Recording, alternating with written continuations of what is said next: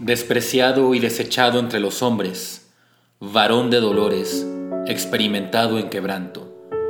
Y como que escondimos de él el rostro, fue menospreciado y no lo estimamos.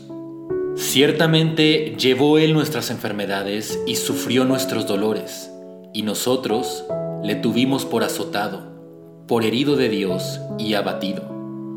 Mas el herido fue por nuestras rebeliones y molido por nuestros pecados.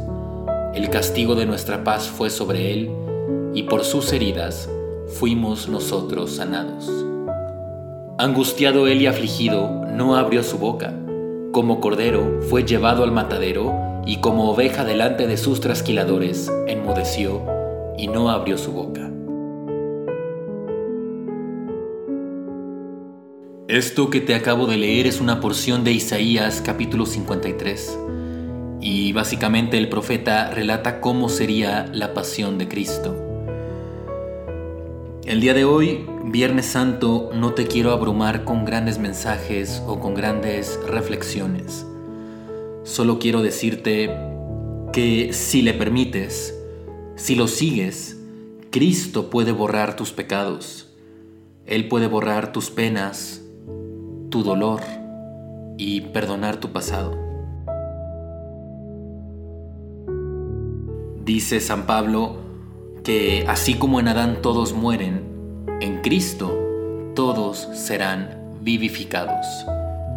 Piensa un momento, tu papá, tu mamá, tus familiares, tus amigos, tú, todos seremos vivificados en Cristo.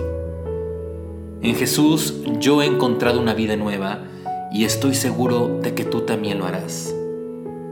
Rey de reyes, Señor de señores, Él reinará para siempre jamás. Jesucristo murió por ti, síguelo y encuentra la paz que has estado buscando por tanto tiempo. Yo soy Jordi Bilbatúa y como siempre te dejo un abrazo muy grande.